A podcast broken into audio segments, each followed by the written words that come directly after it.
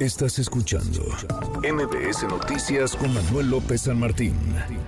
Platicábamos del proceso al interior del Frente Amplio por México. Se acabó ya, venció el plazo para recabar firmas, 150 mil apoyos, que no es el único requisito, pero sigamos si es uno de los eh, principales para seguir avanzando en, en la siguiente etapa. Mañana se llevará a cabo el primer foro entre quienes avancen, el primer foro que será en la Ciudad de México y el viernes comenzarán las encuestas, se filtraban por ahí algunos nombres, algunos datos de simpatías eh, recabadas, de firmas que habrían conseguido aspirantes a esta...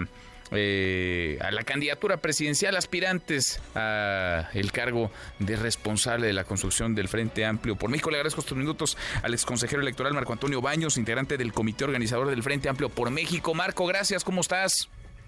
Manuel, muy buenas tardes. Eh, con el gusto siempre de saludarte y por supuesto saludando respetuosamente al auditorio. Muchas gracias, eres eh, nuestra guía en, este tema que es un tema inédito, no lo habíamos visto antes, es un proceso eh, histórico la construcción de este frente a estas alturas del partido y en la circunstancia, en la coyuntura actual. ¿Podemos hablar ya, Marco, de que hay nombres de quienes estarían en la siguiente etapa o todavía no? Mira, eh, Manuel, eh, he visto eh, y lo has mencionado, lo han mencionado en otros medios también, de que hay ya una lista de personas que han cumplido con el requisito de las 150 mil firmas. Te quiero decir que cerramos a las 11.59 de la, de la noche de ayer, 00 horas de la madrugada del día de hoy, y desde ese momento que la plataforma quedó cerrada para poder contabilizar de manera definitiva las simpatías o firmas de apoyo que han recibido cada una de las aspirantes y de los aspirantes todavía inscritos, aún no concluimos. Estamos a punto de concluir, este Manuel, la revisión porque hay varios criterios para la validación de las de las firmas de apoyo.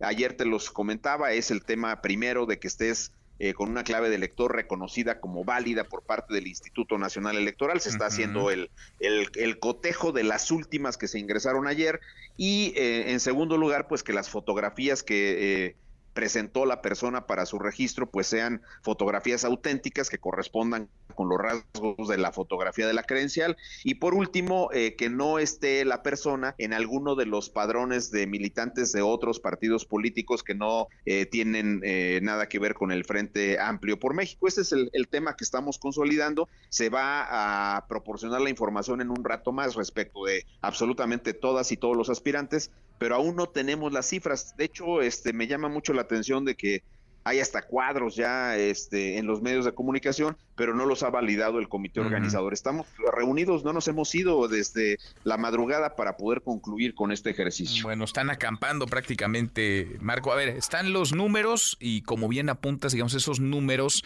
pues son solo una parte, digamos, de los requisitos, ¿no? El hablar de que alguien tiene 554.699 firmas o que logró conseguir ese número de apoyos, de simpatías como Xochil Galvez, o que Miguel Ángel Mancera estaría presentando 195.548. Es una parte únicamente, falta que se validen cada una de esas firmas, entonces cada uno de esos apoyos y que se revise que se cumplan con esos mínimos y máximos que hemos platicado en otra ocasión, máximo 20 mil firmas por entidad, mínimo mil, mil simpatías por estado. Lo dices con absoluta precisión, Emanuel, no, no cambiaría nada de lo que tú eh, amablemente reseñaste. Así es, tienes que tener eh, mínimo mil, máximo veinte mil eh, dispersas en, en, en, 17 entidades federativas y a nivel nacional 150 mil.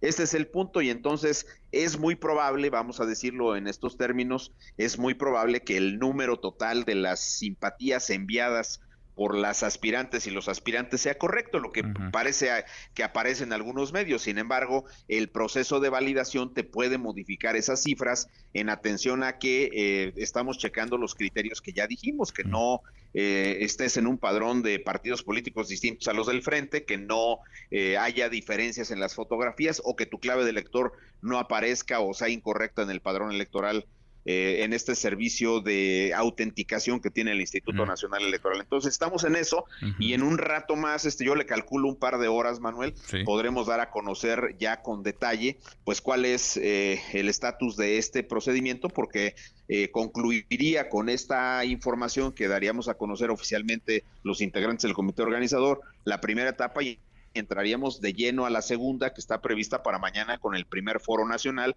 con las personas que hayan reunido las 150 mil firmas. Bueno, interesante. Entonces, a esperar unas horas más, ya no será mucho.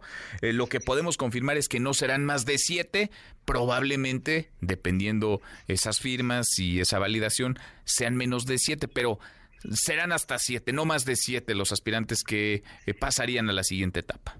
Sí, no hay forma ya de decir que no. En, máximo siete, eh, quizá sean menos, pero eso dependerá, insisto, de este proceso final de validación en el que estamos insertos en este momento los integrantes del comité. Bueno, y mañana entonces, mañana el primer foro, ya nos vemos, por cierto, Marco, el primer foro entre quienes avancen a la segunda etapa, todos, cinco, seis, siete, los que sean, van a estar ahí.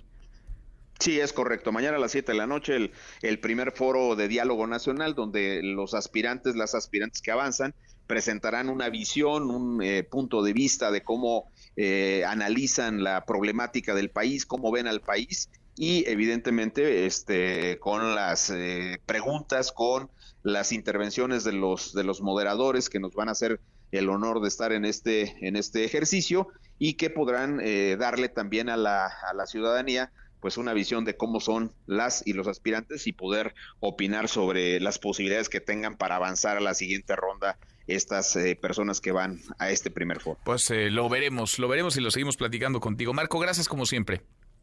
Muchísimas gracias, Manuel. Te mando un abrazo y un saludo a, tu auditorio. Gracias. Muy, muy buenas tardes. Así las cosas, aunque han trascendido números y nombres, hay que esperar un par de horas, nos dice Marco Baños, un par de horas para confirmar que en efecto serían siete o si no, eh, quizás seis o cinco los aspirantes que avanzan a la siguiente etapa del proceso. Lo que es un hecho es que mañana será el primer foro a las siete de la tarde-noche en la Ciudad de México. Lo hemos dicho, vamos a estar ahí eh, moderando este encuentro, este primer eh, foro, diálogo debate entre aspirantes y el viernes, el viernes comenzaría la encuesta.